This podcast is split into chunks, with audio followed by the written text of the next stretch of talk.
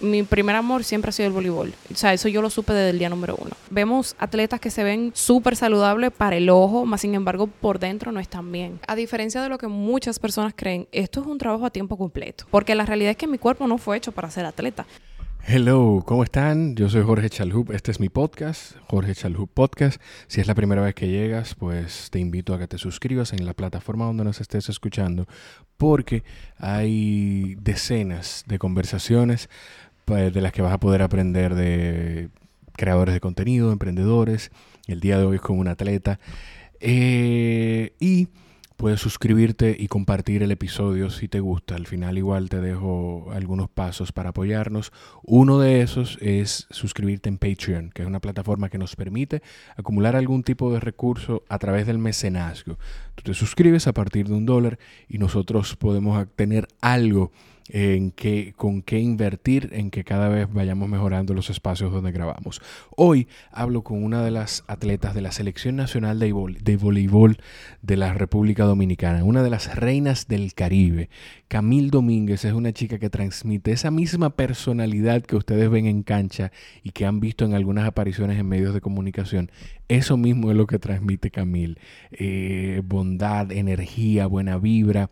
La verdad que fue una conversación muy interesante donde hablamos de algunos de sus intereses fuera de la cancha, cómo fue ella aprendiendo de esa pasión por el voleibol, eh, de la pasión por la lectura, cómo la desarrolló, la importancia de la conciencia en cuanto a su físico.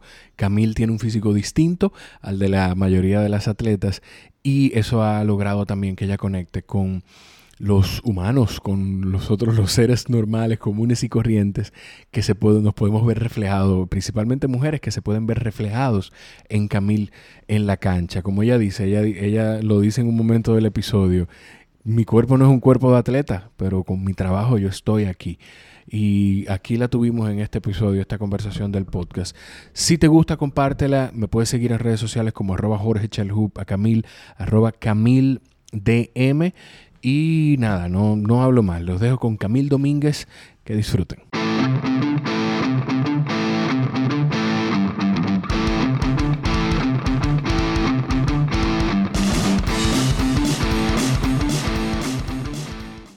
Debe ser. Ok, ya estamos grabando. Debe ser.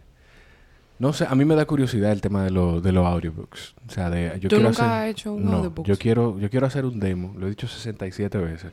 Aquí quiero hacer un demo para ver si, si grabo un par de audiobooks. Pero nada, veremos. Tú tienes esa curiosidad de, comunicar. ¿De dónde te salió a ti? Eh, bueno, yo siempre, siempre he hablado mucho. Me gusta hablar. Sí, yo me, eh. di cuenta.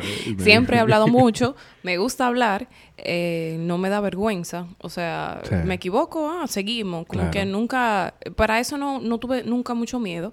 Entonces, cuando me fui a Estados Unidos, que tuve que utilizar eso mucho más para poder desarrollar el inglés. Eh, entonces, de allá para acá, vengo todavía con eso como más pulido, por así decirlo. Como ese atrevimiento de eh, me pasaba con los profesores. Yo, bueno, si yo no me atrevo, me voy a quedar con la duda, con el asunto del idioma, de un tema. Claro. Eh, entonces, nada. Eh, entonces llegó al voleibol.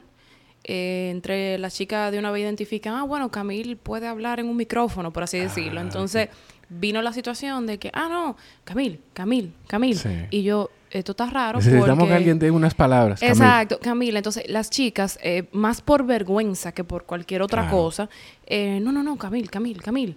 Y yo como que, señores, pero ustedes están conscientes que la que menos jugó fui yo, ¿verdad? No es a mí que me quieren escuchar. Eh, y, vamos a estar claros. Claro. No, no, no, no, no, habla tú, habla tú. Entonces ahí vino también, ya cuando vino ya más invitaciones a programas y cosas, me pedían por nombre no, fulana, fulana y fulana. Y yo, a veces yo decía, me voy a salvar porque en verdad no me tocó o yo no participé tanto o lo que fuera. Eh, y me decían, no, piden por nombre y me incluían. Y me decían que era por eso, porque yo tengo, o sea, cierta aptitud para poder expresarme. Entonces, que eso ayudaba con X o Y tema de la conversación. Y yo como que le cogí cariño. Entonces, eh, de las oportunidades, hubieron creo que dos en radio. Sí. Y yo dije, pero esta me gusta mucho más. Es como que es más lo que tú tengas para decir, para expresarte, que si te paraste derecha, que si te paraste de lado, que si el ángulo. Eh, entonces como que el foco iba donde tenía que ir. Y no sé, me gustó. Y ahora en la cuarentena dije, eh, casualmente la, amiga que te mencioné, Madeline Arnott, hizo un taller y yo dije, ya yo le había preguntado mucho a ella sobre clases online de oratoria o lo que fuera, y ella me había dado ciertas indicaciones. Y cuando ella tiró el taller, y yo, bueno, pero déjame yo empezar por aquí, porque total, yo la tengo, eh, siempre le estoy preguntando cosas eh, para ver cómo es el asunto. Inclusive era locución comercial, y a mí yo dije, bueno, me interesa más la radial, pero vamos aprendiendo. Claro, exacto. Porque uno nunca sabe. Va tomando cosas de ahí para aplicar. Para ver, entonces para ahí uno vende aprovechando ahora la cuarentena, que en verdad, o sea, usualmente en este esta época, en cualquier año pasado, uno, o sea, yo estaba inmersa 90% de mi tiempo en voleibol, claro. Eh, o viajando, o entrenando, lo que fuera. Entonces, ahora como que uno tiene cierta disponibilidad por la falta de eventos, por la misma situación. Eh, dije, bueno, pues déjame prestarle atención a esto que me gusta, es algo útil, lo puedo utilizar en cualquier, en cualquier situación a futuro, ahora. Eh, y no me cuesta nada, es simplemente informarme, por así decirlo. Y si ya quiero indagar un poco más profundo por uno que otra clase así. Por eso, casualmente, cuando tú me escribiste, mira, que yo quiero hacer un podcast contigo, y yo como que, ¡Ah! ¡qué chulo! ¡Wow! ¡Qué chulo! De verdad, porque yo nunca había hecho un podcast. ¿Tú nunca habías estado en un podcast?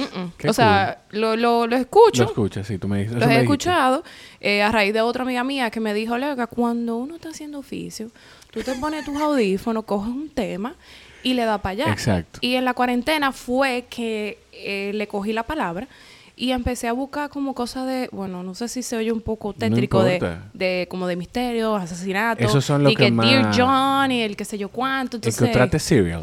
No, no, ese no lo ¿Qué? No sé si, o sí no Mira, creo. hazme el favor, hale un poquito así para tu derecha, para tu izquierda, perdón. Acá. No, o sea, así, ¿está? No, déjame hacerlo yo, para tener... Al otro. ok, perfecto. Exacto. Entonces, Serial es una de las razones por las que los podcasts se hicieron mainstream, por, e- que explotó de una forma... en, podcasting ha habido muchísimos eventos importantes. Está ese que fue una locura que hizo que muchas personas empezaran a buscar podcasts. Está cuando Barack Obama decidió participar en un podcast, que era el podcast de Mark Maron, se llama WTF. Y a Mark Maron lo llamaron y él dijo, claro que sí, oh, oh. entrevistar al presidente, díganme cuándo y yo me monto en un avión y no, no, no, el presidente va a ir allá. Y fue al garaje de Mark Maron donde él graba. Oye.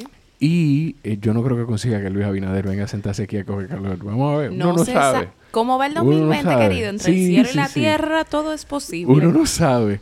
Y eh, Joe Rogan, o sea, hay otros eventos y lo de Joe Rogan que es una locura, que Spotify le dio, yo creo, no se ha hecho público nunca, pero yo creo que fue cerca de 200 millones de dólares por tres años de contrato, un poquito más, yo creo. Wow.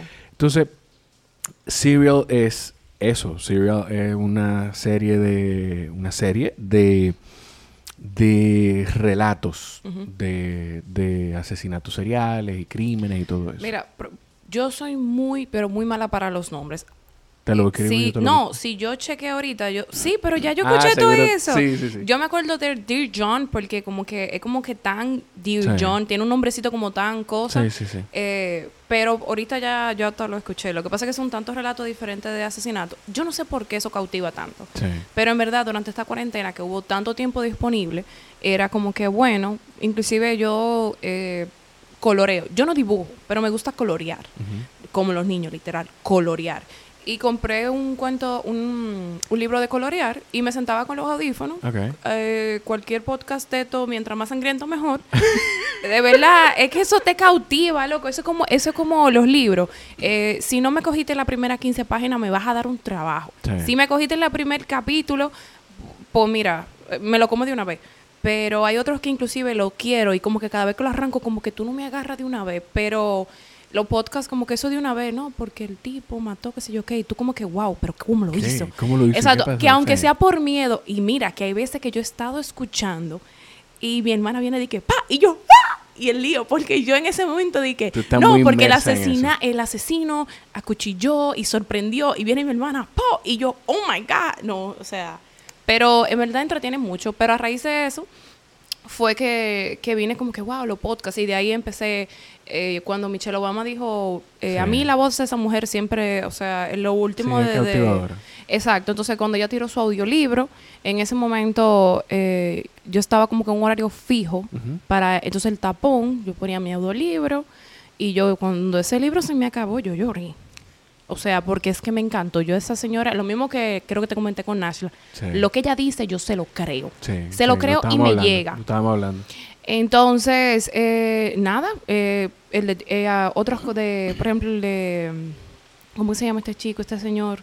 Ah, cosas de nutrición, aprovecho que hay, y voy buscando así, pero en verdad entretienen bastante y es como que una forma de, bueno, sí estoy con un celular, pero no estoy en un celular, ¿me entiendes? Yo me canso, me canso rápido de estar en el celular. Está en el celular, pero no estás en la pantalla. Exactamente, porque yo por eso se me dificulta mucho la serie. Ah, bueno, mira, sí, yo vi, eh, había que ver Game- of Thrones, Claro. yo nunca lo había visto, yo, bueno, perfecta la oportunidad. Eh, ah, la viste ahora en En cuarentena, claro, porque, ¿qué te digo?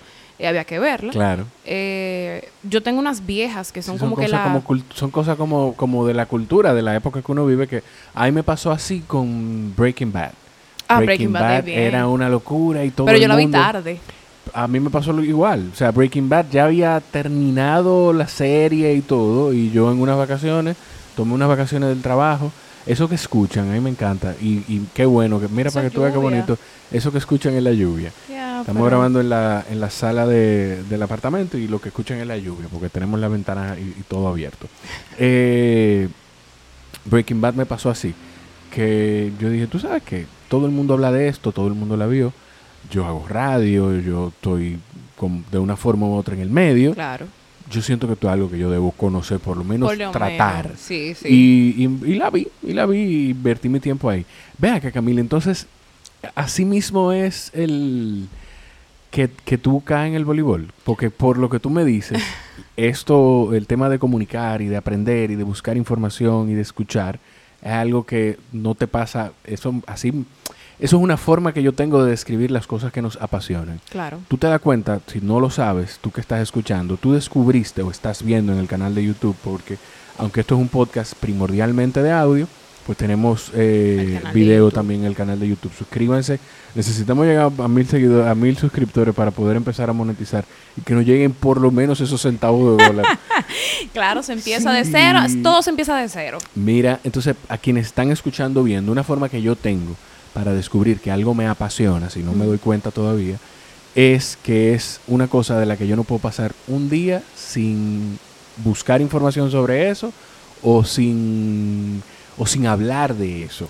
Bueno, eh, ¿qué te digo? Mira, yo, eh, mi pasión número uno siempre fue voleibol desde Claro. pequeña y eso yo se lo achaco a mi mamá. Mi mamá es mucho más, yo no soy fanática de ver. Si quieres acércate a esto. Ok. o- eh, Yo no soy y fanática, fanática de verlo así. ¿Viste la diferencia? Sí, wow, lo estoy viendo, ¿eh? Ya estoy Y- Y, aprendiendo. acomódate ahí para que Sí, te cómoda tú. Lo Aquí, importante aquí. es que tú te cómoda, Ok. pero que le hable ahí al micrófono. Ey, estoy aprendiendo los posicionamientos. Eh, no, mira, mi mamá es fanática del voleibol. Ella disfruta ver voleibol. O Ok. sea, a la fecha, por ejemplo, hoy ya, ya me dijo esta mañana, esta noche hay juego de tururú, tururú, tururú. Eso es para que se lo pongamos en la pantalla grande, Claro. para que... Y ya yo tengo que mentalmente prepararme que esta noche yo voy a ver voleibol. Claro. Eh, entonces mi mamá practicaba así como de, de hobby, por así Sí, decirlo. Sí. Y yo empecé a ir al voleibol mucho antes de yo tener uso de razón. O sea, entonces mi mamá iba, por ejemplo, un sábado, un jueves. Entonces ya yo estaba ahí en el Olímpico de antes de que mi mamá en verdad me llevara a practicar. Entonces, eh, los sábados en el club, en el club Reserva, Ujú. Mi mamá estaba en una liga con mi tía y la profesora en ese momento, que era Mayo Civile, dijo, wow, pero ella siempre está con la pelota y veo que tiene como cierto dote, eh, vamos a llevarla a, un, a una competencia de mini bowling. ¿Qué edad tú tenías? Yo tenía como 9, 10 años. Y mi mamá, yo siempre he sido una persona de contextura ancha, eh, ejercicio, bueno, es una buena oportunidad para que ella se ejercite, eh, vamos a llevarla. Bueno, a la fecha no he podido salir del Olímpico. Exacto, entonces yo desde chiquita, yo, o sea, eh, eh, mi primer amor siempre ha sido el voleibol. O sea, eso yo lo supe desde el día número uno. Eh, y si, inclusive, si no, no estoy, como quien dice, entrenando, eh, o buscando, por ejemplo, juegos, como así decir, a mi mamá le gusta ver los juegos, eh, uno está buscando otro tipo de cosas que están totalmente relacionadas a eso. Eh, pero aparte del voleibol, a mí me pasó cuando chiquita con los libros. O sea, mi mamá, bueno, mami otra vez, en el colegio implementaron los 10 minutos de lectura. Okay. Y mami, bueno, como toda buena madre, eh, bajamos a la Duarte a buscar muchos libritos. Eh, yo me acuerdo era Juan Salvador Gaviota y El Principito. Eh, unos libritos como así. Pero esos fueron los que empezaron. luego todos, deberíamos leernos esos libritos. Claro que sí. Entonces, luego empezaron los barcos, los libros del barco de vapor.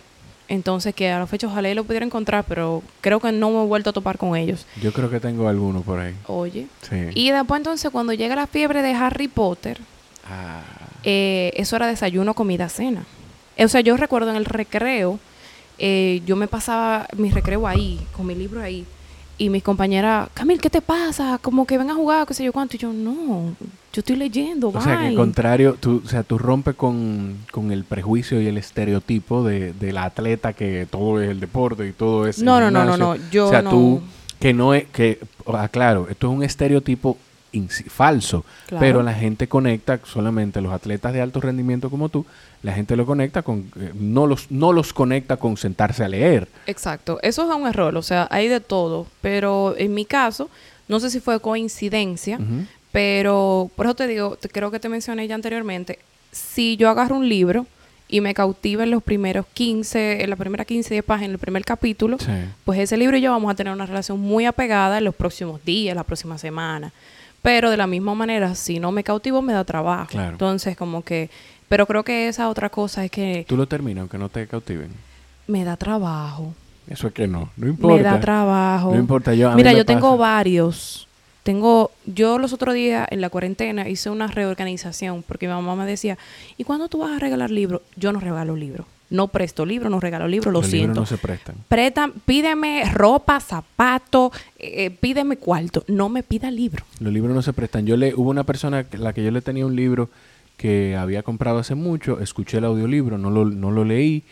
Eh, y lo que hice fue que cuando me topé con ella, le entregué el libro y le dije, no me lo devuelvas, Exacto. Busca a quien tú creas que le pueda interesar el libro y regálaselo. Exacto. Eh, yo le tengo un apego emocional. Inclusive, yo lo que hacía era que mantenía en mi mesita de noche eh, dos o tres de los cuales a mí me gusta revisitar muy a menudo. O sea, o el libro completo o uno que otro capítulo. Entonces siempre lo tenía cerca. Y esta vez dije, wow, no. Déjame obligarme a leer los que no me he leído nunca y guardar los otros. Eh, y agarro uno y empiezo. Y yo, wow, eh, ya yo sé porque no te he leído. Y el otro, no, entonces, en estos días estaba, quería revisitar una trilogía eh, y cuando hago así, wow, está en la calle arriba, ¿qué hago? Déjame ver si agarro el otro. Pero no, no, no, o sea, eh, si, si me agarró, bien. Inclusive en los viajes, en los viajes de, de voleibol, nosotros pasamos mucho tiempo de ocio, o sea, haciendo nada, autobuses. Y yo viajo, al principio viajaba hasta con tres y cuatro libros de este tamaño. Entonces después lo que hice fue, no, espérate, pero Camil, este... Buscaste una Kindle. No, no, me da trabajo leer en, en, en Kindle, en, en iPads. Lo he hecho, pero no es mi preferencia. Me gusta leer libros, no sé por qué. La textura, el pasar la página. Sí, es como que me gusta. Entonces lo que hice fue que en los aeropuertos, o sea, voy y compro un libro pequeño, nos paramos en un aeropuerto, yo voy, pap, y trato de coger aunque sea algo algo cómodo popular alguna Nora Roberts o algo algo que yo sé que para entretenerme un rato exacto porque hay un, hay algunas lecturas que son pesadas. Por ejemplo a mí me regalaron el Conde de Montecristo hace como creo que cuatro o cinco años y si yo no podía pasar de la página 20 es una lectura diferente es la realidad y me gustaría, pero cada vez que lo agarro, no, no, como que no, no encuentro por dónde entrar o eso no es la, lectura que quiero en ese momento, en verdad. Pero, o sea, es así. Eh, me pasó con el voleibol, me pasó con los libros. Eh, así. Tú sabes que hay algo que tú dijiste eh, con, con, lo de tu mamá y con lo de la entrenadora, que una de las cosas más bonitas que tú tienes es dentro de, dentro de todo este mundo, precisamente tu contextura física. Oh.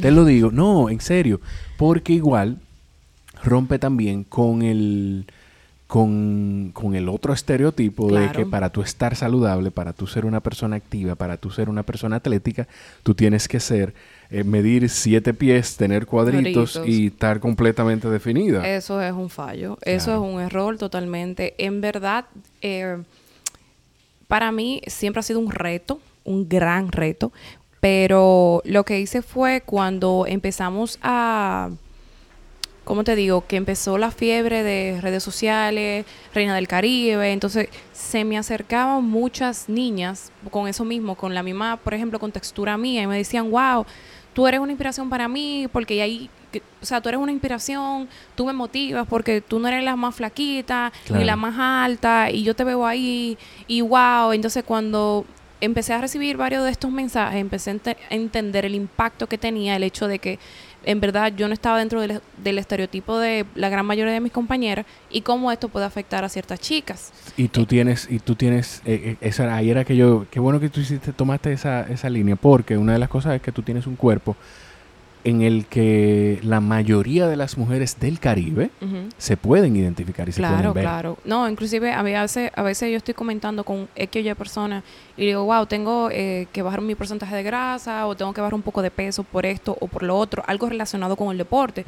Y me dicen, wow, pero tú te ves bien así, como que así es que tú eres. yo, yo sé que yo soy así, o sea, yo soy feliz conmigo, más sin embargo, yo hago un trabajo que demanda que yo tenga, que mi cuerpo funcione de cierta forma. Entonces, dentro de lo que yo soy, tengo que eh, manejarme para que mi cuerpo me dé lo mejor de sí, porque la realidad es que mi cuerpo no fue hecho para ser atleta. Yo le digo a él, por ejemplo, mis compañeras, el, la gran mayoría de mis compañeras, absorben los ejercicios mucho más rápido que lo absorbe el mío. Entonces es como que ella dan tres pasos, y yo tengo que dar diez para alcanzar la misma meta. Ya yo me acostumbré a eso. Pero para mí es cierta, como te digo, tengo cierta satisfacción al hacerlo porque eh, es mi decisión. O sea, yo estoy haciendo el esfuerzo y yo sé que soy diferente, pero así como lo hago yo, lo puede hacer otra persona. Exacto. Eh, pero no, mi cuerpo no está hecho para ser atleta. O sea, a veces yo le digo, pero muchachos, de por Dios, ayúdame ahí eh, ayúdame, porque, ¿verdad? Yo sé que tú, tú querías hacer otra cosa, pero esto es lo que somos. Pero lo importante que tiene que ser también, además de que, o sea, el tú estar consciente de eso, de que tu cuerpo no está hecho para ser atleta. No, no, no. Y haberlo conseguido, pero también estar rodeado de personas que están conscientes de eso, de que este, o sea, eh, tú, no, yo sé que tú no lo vas a tomar mal, pero para que nadie lo vaya a tomar mal lo que voy a decir ahora, es como que te vean y digan, Camilo debería estar aquí de una forma u otra. Y está aquí. Sí. Entonces, e, esa conciencia del el entorno tiene que ser importante. Sí, muy importante. Cuando éramos más pequeñas, había menos conocimiento en cuanto a los estereotipos de cuerpo. Eh, eran otro tipo de, de, protocolos, de sistemas, etcétera, etcétera, etcétera. Entonces se exigía un poco más, eh, sin saber que puede que nos estuvieran empujando un poquito más allá de lo saludable. Claro. Eh, más sin embargo, ya hoy día ya yo soy una persona que tiene una gran trayectoria con el, proyecto de selección nacionales, todo el mundo me conoce y es como que eh, ellos confían en que, ah, no, por ejemplo, si Camilo hicimos un poquito más esto o aquello, no, no, ella, ella, ella se encamina sola, o sea, como que ellos se manejan, entonces hay muchas veces que eh, como que eso no debe determinar lo que yo voy a hacer en la cancha. Entonces, como que, ok, mira, necesito que me duele un poquito menos las rodillas, yo estoy consciente de eso, entonces, ok, tengo que bajar un poquito más de libra por el asunto de las rodillas, pero yo todavía tengo que hacer mi trabajo, claro, ¿me entiendes? Pero gracias a Dios las personas que me rodean eh, están muy conscientes y yo he tratado de siempre ser muy responsable en cuanto a lo que me exigen, aunque por ejemplo ahora en la cuarentena para todo el mundo era como que, eh, no solamente para mí, para no solamente atletas, sino a nivel mundial, mantener una salud física y mental. Eh, entonces, como que bueno, dentro de la posibilidad yo tengo que hacer lo que pueda porque yo tengo que volver a una cancha. Entonces, mientras peor yo entre, más trabajo me va a dar coger un ritmo, recuperarme y seguir la trayectoria que queremos, que es llegar a Japón el año que viene para las Olimpiadas. Entonces, bueno, dije, bueno, voy a tratar y llegué, como quien dice, a reintegrarme a los entrenamientos dentro de mi cuadro. Dentro de mi cuadro, todo bien, entonces eso ayuda a que haya menos dolores, eh, a cogerle el ritmo más pronto, etcétera, etcétera. Cuando tú dices dentro de tu cuadro, es dentro de, la forma en la que tú habitualmente te reintegras Exactamente, exactamente, exacto, porque yo no soy una persona flaca, yo no soy una persona delgada, no soy una persona pequeña, es la realidad.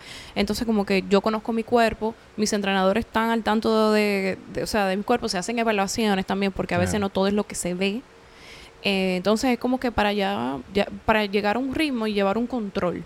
Entonces, ah, bueno, si el control se sale más o menos, mira, fulana, esto y esto y esto. Y, okay. Pero hasta ahora, por ejemplo, las evaluaciones que se han hecho desde la cuarentena en hacia acá me indican que lo que yo estoy haciendo, estamos, estamos, estamos encaminados, ¿me entiendes? Entonces, eso significa que yo estoy llevando mi cuerpo de la manera adecuada. Pero eso es algo individual de cada persona, en verdad. Porque hay veces que, vemos, atletas que se ven súper saludables para el ojo, más sin embargo por dentro no están bien. Entonces por eso yo siempre, eso es algo individual de cada quien y cada persona debe de conocer qué necesita hacer extra o no extra para llevar esa salud y para poder tener ese rendimiento. Que nosotras nos dicen mucho, no, que ustedes se ven como hombres eh, ustedes se ven muy fuertes, ustedes esto. Entonces, viene la diferencia de lo que es una preparación física para un atleta profesional y, por ejemplo, una preparación física para verte bonito. Entonces, como que nosotras no hacemos las cosas para vernos de cierta forma. Nosotros, nosotras entrenamos para rendir.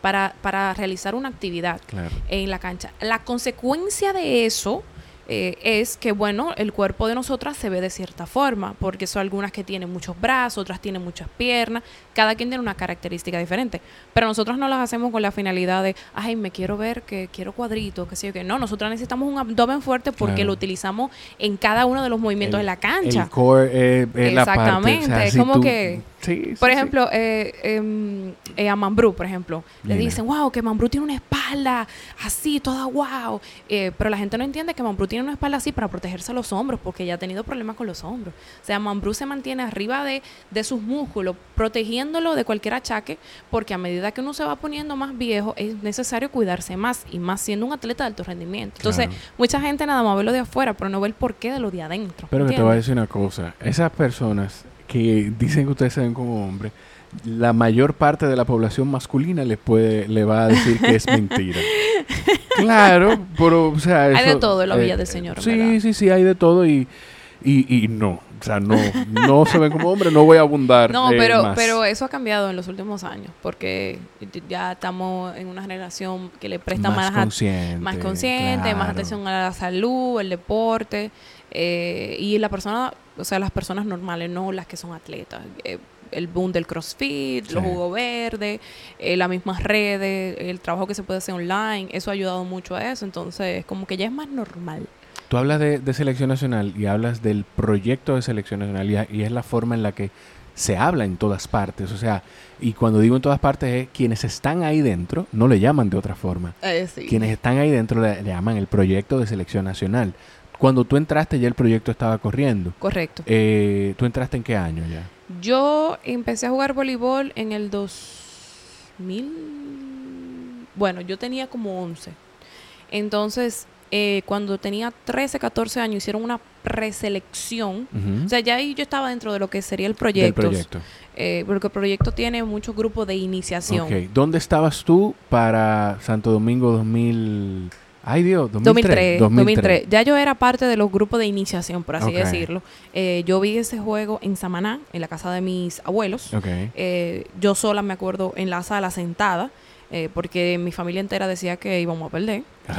Yo tenía un tío, me acuerdo, creo que fue, que decía, no. O sea, tu familia, tú todavía tú siendo de una forma u otra parte de eso, decías, ¿no? no, no, porque en ese momento, tú sabes, uno, lo que había era mi mamá fanática del voleibol, mis tías. Y bueno, ya yo estaba como en los grupitos de iniciación, pero nada que ver con de que, wow, selección. Claro. Pero luego de eso, en el dos, eh, cuando yo cumplí de 13 a 14 años, hicieron una preselección en cuanto a... Eh, recogieron todas las niñas de cierta edad para hacer una, una selección infantil.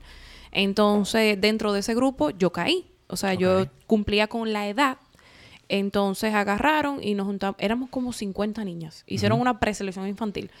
Ahí a la fecha, creo que en la selección quedamos Niver Camarte y yo. sí, porque hay otras que ya estaban, pero han ido, han ido saliendo.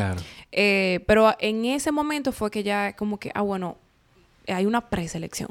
Entonces fueron cortando y cortando y cortando y formando equipos. Y entonces yo siempre quedaba, quedaba, hasta que se formó la selección infantil. Entonces ahí ya yo sí soy parte de lo que es la selección infantil de la República Dominicana. ¿Qué impacto tuvo, tuvo ese evento en, ti, en tu carrera de, eh, y en tu interés? En yo me acuerdo que en ese momento el profesor que hizo esa preselección fue Panchi.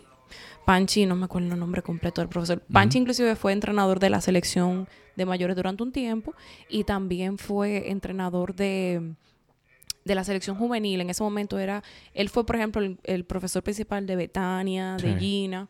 Entonces, él recuerdo que me dijo, es eh, porque como te repito, siempre he sido de contextura más ancha que las demás, me dijo, si tú no rebajas tantas libras para la semana que viene, eh, te vas a quedar afuera. Yo llego donde mi mamá, mami, esto, lo otro. Y dice, mami, bueno, en ese momento nosotros no teníamos conocimiento así de... será, dale, déjame darle guineíto, eh, vainervía, tú sabes.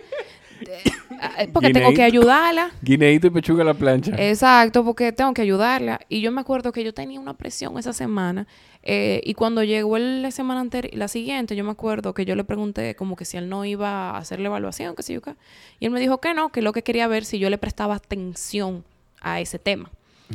Y yo, mira qué interesante. Pero... como, eh, como como una prueba para identificar qué tan interesada tú estás. Claro, porque él decía como que tú eres una chica que tiene mucho potencial, pero tú tienes una condición. Si tú no aprendes a cuidar tu condición, eh, por más que te cuides, eh, por más buena que sea, nada más vas a llegar hasta cierto punto. Eso, puede, eso podemos llamarle como una especie de punto de quiebre en tu carrera, Camila, entonces. Sí, claro. Que definió quizá de una forma u otra. Yo hablando, pasando por un abrazo para Jordani Montero, el, psicólogo de la Selección Nacional de Giovanni, Giovanni. Montero. Te quiero muchísimo, tú lo sabes. Y, sí, él me dijo, él fue mi alumno. Él va a en el podcast. Él fue mi alumno. Sí, yo, yo lo quiero mucho, Giovanni. Tuve, yo tuve una clase con él, psicología, eh, introducción a la psicología y, sí, bueno, mi vida. Un, un paréntesis, exacta. Cuando tú me escribiste para decirme lo del podcast, eh, eh, al otro día, creo que eso fue un fin de semana, si mal no recuerdo. Creo que sí, no recuerdo. Eh, bueno, el lunes, Giovanni estaba en la cancha cuando llegué y yo le puse, Giovanni, mira, me escribieron para esto, esto y esto. Y dice, ¿el quién? Y yo, fulano de tal. Esa, pero él fue mi alumno. Y yo, ah, no, pues ya, luz verde, lo que sea, vamos, lo que se necesite. Ya, inclusive fue como más reconfortante el saber eso, porque Giovanni es como o sea, el aprecio que nosotros le tenemos a Giovanni, en mi, en mi caso, a nivel profesional, a nivel personal, fue como que, wow, si Giovanni le da luz verde, es porque esto es de verdad.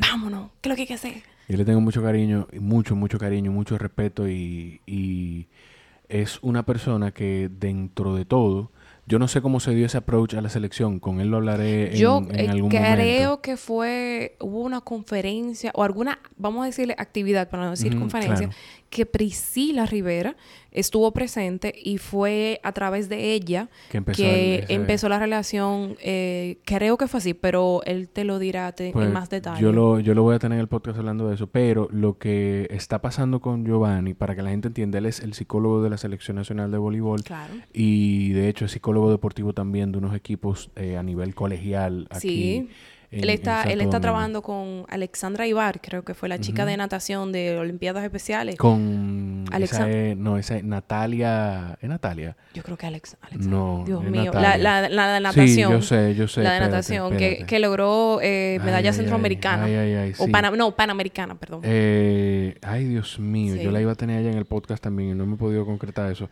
Pero yo voy a buscar, ay Dios, perdónanos Perdona, nos apreciamos mucho lo que tú haces por quién el país. tú eres, pero yo soy mala con los nombres. No, y yo por lo que veo también. Pero el punto es que es eso que está haciendo Giovanni con la Selección Nacional de Voleibol, quien sea que tuvo la visión de concretarlo finalmente, es un paso que ojalá otras disciplinas, otros deportes, otros equipos profesionales lo implementen en República Dominicana y en, todas partes. En Estados Unidos ya los equipos profesionales todos tienen su psicólogo. La gente, yo recuerdo un escándalo que fue un escándalo cuando Alex Rodríguez dijo que él tenía eh, un psicólogo cuando llegó a los Yankees de Nueva York. Oh. Ustedes saben la presión que maneja ese señor. Nosotros vivimos un estado constante de estrés. Esas son palabras de Giovanni.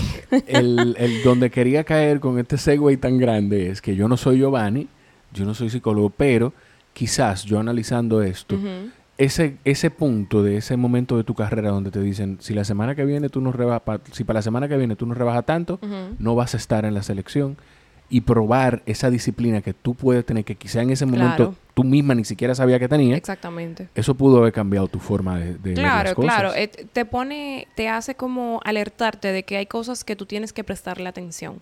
Eh, tal vez no fue la forma, si hoy día se presenta esa situación, probablemente va a haber un toma que lleve en las redes sociales, eh, pero en mi caso sí, fue algo que mira, tienes que prestarle, prestarle atención a esto.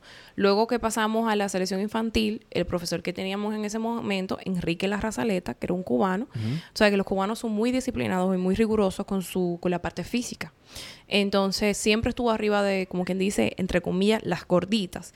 Eh, pero él hacía su parte y, por ejemplo, la parte de nutrición siempre me, me, me decía, mira, tienes que ir a, a trabajar la parte de nutrición. Ahí yo empecé a ir a, a lo que es nutricionista, eh, a entender que yo siempre iba a tener que tener cierto control con mi alimentación. A diferencia de que yo veía que mis compañeras se comían dos cajas de pizza y estaban así como un palillo yo no iba a poder comerme dos cajas de pizza todos los martes y todos los jueves cuando había dos por uno.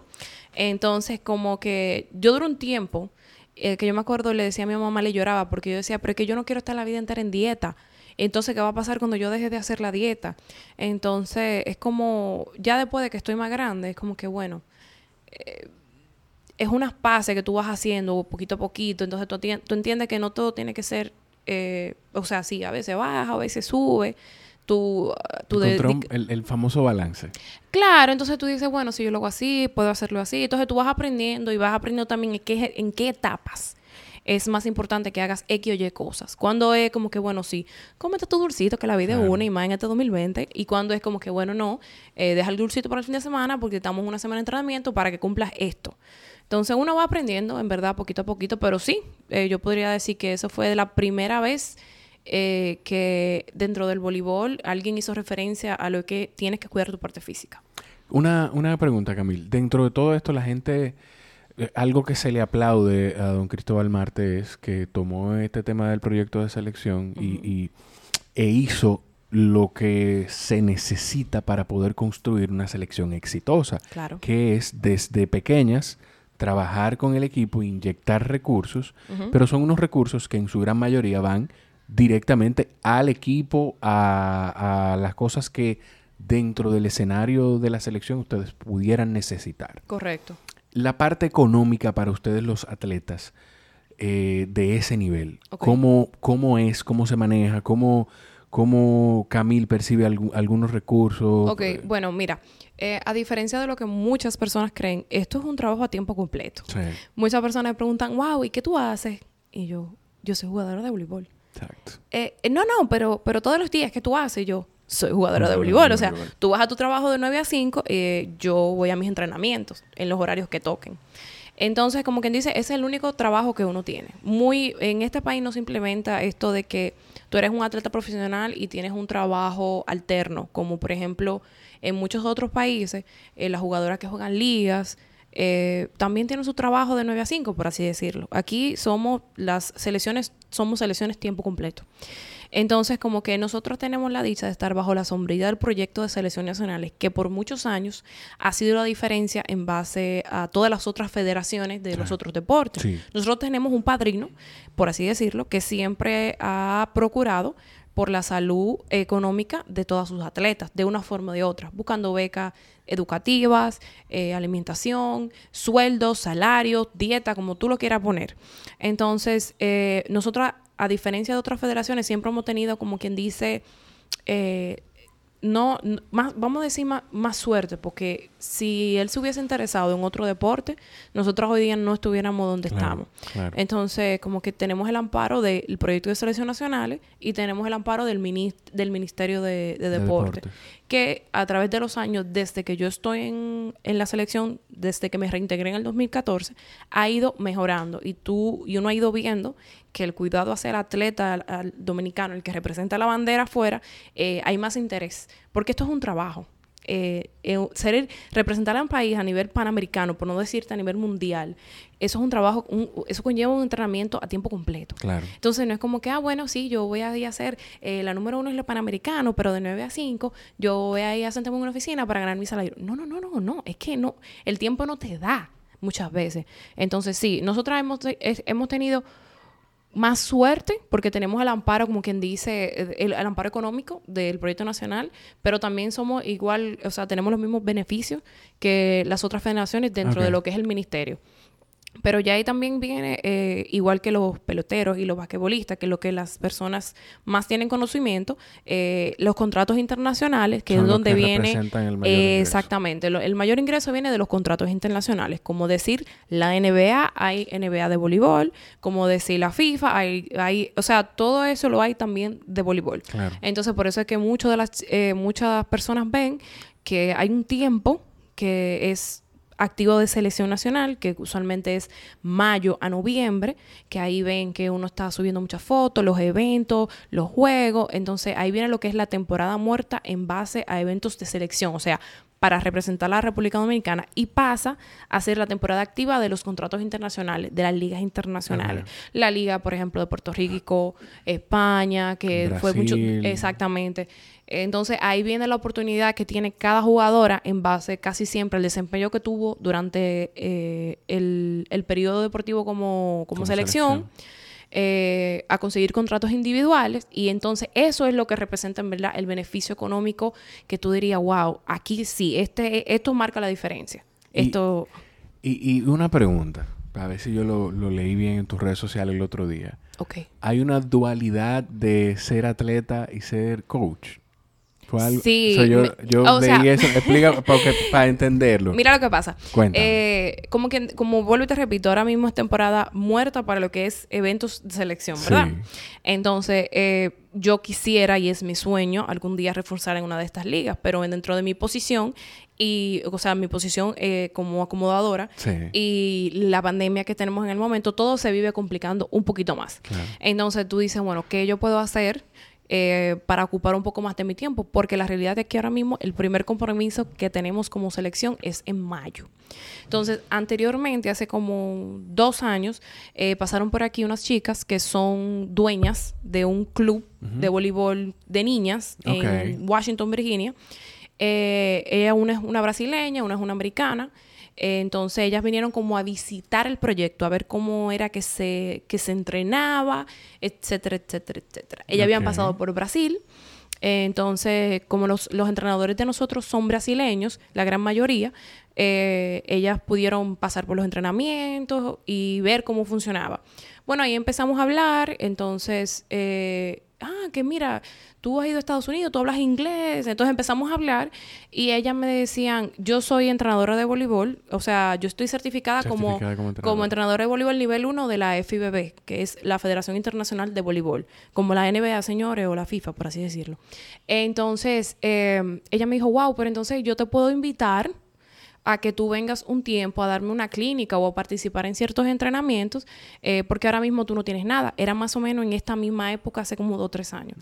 Entonces ella me dice, mira, yo soy nutrio yo soy de profesión, soy nutricionista y ella es preparadora física. O sea que no te tendrías que preocupar por, por mantenerte en forma. Ah. Y yo, cuando ella me presenta esto, que para mí siempre es mi prioridad, porque mi trabajo, eh, para mi trabajo yo tengo que mantener cierta condición física, yo dije, conchale, pero ¿será posible que yo pueda hacer esto? Déjame ver. Le pregunté a mis entrenadores y él me dijo, pues mantente en forma y vete nos vemos en diciembre. Eh, yo lo hice. Eh, fui como entrenadora invitada, entrenaba, ellos me entrenaban a mí. O sea que básicamente estaba en lo mismo que estoy ahora, pero eh, también entrenaba chicas. O sea, teníamos el club y yo participaba en los entrenamientos. Cuando, cuando tú haces eso, cuando un atleta de selección nacional hace eso, esos entrenadores con los que tú estás trabajando, eh, que estás apoyando y te están apoyando a ti, eh, ¿tienen algún canal de comunicación con tu entrenador de selección nacional? Eh, no, en verdad no. Bueno, como te digo, ellas cuando vinieron aquí los conocieron y son como eh, eh, yo tengo la dicha de que son personas que saben de voleibol. Inclusive el director de ese club fue anteriormente director de un club en Brasil. Ok. Entonces, son todos no, se está improvisando ahí. No, no, no, no, no, no, exactamente. Como te digo, o sea, me atreví porque me di cuenta que no iba a perder, sino que iba a ganar en todo el sentido de la palabra. Eh, pero son personas que inclusive cuando yo fui, pasé ese mes, eh, fue como un mes y medio, absorbí mucho y, decía, wow, yo quisiera tener más tiempo para seguir absorbiendo y creo que puedo inyectar todo esto en mi desarrollo como atleta y ya luego en un futuro si me toca ser entrenadora. Entonces, bueno, viene de pandemia, eh, yo, conchale, pero yo puedo, ¿qué hago? ¿Qué hago? Y dije, pero yo puedo seguir entrenando allá y ellas siempre me habían dicho que me querían allá como entrenadora. Eh, y yo le escribí y le dije, mira, tengo un tiempo disponible ahora mismo eh, porque el primer compromiso de nosotras es en mayo, eh, ¿me necesitas? Y ella, oh, pero claro. Siempre. pero ven para acá. Entonces ella, no, que te voy a dar un equipo. yo, no, no, no, no, no, espérate, así no. No me den un equipo porque, en mi, o sea, si cualquier cosa que pase o los entrenadores dicen, no, mira, necesitamos que ya tú vengas para acá porque vamos a empezar a preparar esto o lo que sea, o el señor Malte, me dice, pues yo tengo que arrancar para atrás. Entonces, pero no, yo estaré allá en Washington, por así decirlo, en ahora a finales de noviembre más o menos, eh, como hasta febrero, eh, estaré entrenando yo y estaré entrenando niñas, o sea, en diferentes edades, desde 5 a 16 años, por así decirlo. Entonces ya cuando vuelva me reintegro a la selección, que es básicamente al mismo tiempo que van a empezar a llegar las chicas que están fuera. Entonces mi tarea es como quien dice venir mejor de como yo me voy en todo el sentido de la palabra. Conocimiento como atleta, conocimiento como profesora, como educadora. Eh, el que estas chicas, gracias a Dios, tienen a disponibilidad de ellas un gimnasio solo para ellas. O sea, ellas son dueñas De, de, gimnasio que tú no te tienes que preocupar, que no tengo la infraestructura para hacer esto, lo otro. Entonces tú dices, wow, tengo cancha, tengo un regalo de juguetes que aquí no hay, por así decirlo. Entonces, como que si lo juegas, si juegas bien tus cartas, eh, vas a venir mejor en todo el sentido de la palabra. ¿Qué es lo más importante para un atleta? La yo, o sea, yo sé que son cosas, estoy muy consciente de que son cosas que van de la mano, pero si tú tuvieras que enfocarte en una sola, eh, alimentación, preparación física o recuperación, ¿cuál de esos tres tú sientes que es el más importante? Wow, todas son importantes, eh, porque no puedes tener una buena preparación sin recuperación. Eh, pero la recuperación no puede ser mucha. Eso depende de la etapa. Hay veces que tienes que tratar de, descansar lo máximo posible, pero si descansas mucho también es malo.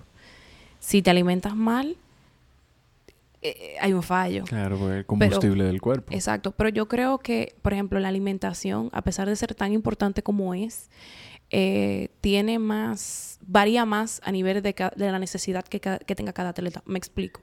Yo tengo compañeras que comen relativamente mal. Ok. O sea, no, que comen mal. O sea, tú... Dame los nombres. No, no. no, ellas comen en el sentido de que no tienen ciertos hábitos alimenticios que tú dirías, wow, un atleta de este de este de esta categoría debería comer así. esta no es la, esto no son el tipo de carbohidratos que se necesitamos Exacto, no son es como que esto y esto y esto tú dirías, wow, pero más sin embargo son atletas que rinden a su máximo dentro de su dentro de lo que hay eh, rinden. Claro. Entonces, yo creo que la alimentación varía mucho a cada lo que cada quien necesita. Porque puede que yo lo vea como mal, más sin embargo su cuerpo entiende que eso es lo que necesita. Claro. Pero si nosotras cuando tenemos poco descanso, eso es algo que sí nos afecta como más generalizado. Entonces, eh, si no trabajas también te va a afectar, pero también el problema es que la intensidad y el volumen de trabajo van a variar acorde a cada atleta. Ok, porque aquí voy con otra pregunta que te iba a hacer, que creo que dijiste algo en esta respuesta. Hay una audiencia dentro de mi pequeña comunidad, hay una audiencia, yo hago deporte de resistencia, yo corro y exacto. Eh, yo creo que está mal que diga que hago, pero no, se supone que sí. Hace, usted hace. Se supone que sí, pero a veces no, pero Nada, estamos tratando de eso. Un saludo para Raúl Santaella de la esquina del sofá. Lo saludo en cada episodio que digo que soy atleta de deporte. Ese es mi coach. Eh, en, los deportes de resistencia, en el running principalmente y en triatlón, cuando a medida que la carga de entrenamiento va variando, dependiendo a qué tanto tiempo tú estás de un evento Claro, y qué tan importante es ese evento. claro. Un triatleta organizado tiene quizá tres eventos importantes con uno que es su evento principal Correcto. durante el año y eventos que utiliza como preparación o como entrenamiento porque tiene ahí la asistencia de, de- de personas. Entonces, la carga va- va- se va haciendo un tempering que para quienes no... Una periodización más o menos. Exacto. La carga va bajando a medida que se va acercando el evento principal, porque hay un tema de hacer un peak en el nivel de atletismo. claro. Así pasa en los deportes como voleibol. Eh, claro, porque tú tienes, así es exactamente tal cual tú los mencionaste. Se hace, por ejemplo, ahora lo que la meta es, obvia, la meta a largo plazo y más grande es Tokio, ¿verdad? Ajá. 2021. Entonces, es como que la preparación está directamente orientada a que el pico sea Tokio 2021. Ok. Pero antes de Tokio 2021 hay un evento que es la Liga de las Naciones. Ese es un evento eh, que dura casi seis semanas. Entonces, como que todo está direccionado a que eh, estamos aquí, estamos aquí, estamos trabajando, estamos trabajando. Cuando lleguemos aquí vamos a tener, no sé si será una baja de carga o como ellos lo tengan eh, en su planificación, pero lo que sea que sea que pase o como ellos lo tengan organizado, el pico debe de ser Tokio 2020. O sea, el, el donde todas las atletas alcancen su máximo desempeño debe de ser Tokio 2020. Por eso 21. es 21, Dios mío. Bart, Tokio, debe ser Tokio. Debe ser Tokio. Una, eh, por eso esto iba a decir, perdón. Exactamente, entonces, eh, por eso es que muchas veces hay eventos que a veces ven atletas que dicen, wow, pero fulana no estaba en su máximo elemento, Perenceja no rindió de tal manera, porque hay eventos que, como tú dices, son están dentro de lo que es la planificación de la práctica. O sea, esto es práctica, entonces tú vas a tener que jugar con cierta carga. No es aquí que tú vas a despegar, tú vas a despegar en el próximo. Entonces tú tienes que jugar de eso, de- tú tienes que seguir. Y simplemente vamos a incluir, se alteran ciertas cosas, pero esta no es la meta final. Entonces vamos, vamos a seguir trabajando, ta, ta, ta, ta, ta. Entonces por eso es que también se ve mucho eh, en- con el periodo, en el periodo de la selección, Sí. que ya cuando estamos aquí como que septiembre, a finales la cosa se pone mejor, eh, porque ya hay un cierto ritmo, eh, ya la carga como que la carga botó, entonces, ¿qué, pero ¿qué pasa? Hay que tener cuidado, porque la carga, cuando te quitan la carga, tú haces aquí y subes, pero vas a bajar. Entonces, Claro. el punto es, Eh, ¿qué eh, hiciste? Es, es- es un rejuego muy grande, o sea, los preparadores Sí, físicos la gente tienen... no entiende eso. No, Cuando no, tú no. dices las que sube, sube el peak es el punto máximo de, de tu de- de tu desempeño. físico. Claro, físico. Físico, porque lo mental ya es otra cosa que quizás va de una forma u otra de la mano. Va orientado. Pero eh, eh, hay, un, hay un rejuego importante que hacer. Por eso es la importancia de un buen acompañamiento y más a niveles como, como el de ustedes. Claro. Hay un rejuego importante que hacer porque si tú haces un mal cálculo, por decirlo Claro. de alguna manera, tú haces peak eh, En el momento en el inadecuado. momento inadecuado, semanas antes o semanas después. O sea, No, y nada, todo ese año no fue, no sirvió más que para estar en un buen estado físico. Exactamente, entonces también varía porque el, el propósito también influye en qué tiempo tú quieres que dure ese pico. Claro. Ese pico te puede durar siete juegos, nueve juegos, diez juegos. ¿Cuánto te va a durar? Entonces, porque cuando ese pico baje, baja. No es que tú no quieras, no es que tú no tengas el deseo, no es que tú no te... Es que va a bajar. Porque el cuerpo, el, o sea, eh, no hay un atleta que se quede un año completo eh, en su rendimiento de que No, no hay así. forma. O Se sea, termina el- lesionado. No, exactamente. Entonces, los atletas tienen eh, muchos tipos de periodizaciones donde casi siempre vas así. Entonces, lo manejan en base a cuáles sean los eventos, los eventos que tenga cada, cuando, cada cuando disciplina. pasa como va a pasar el próximo año, la meta principal, y, Es y Tokio. estamos clarísimo, es Tokio.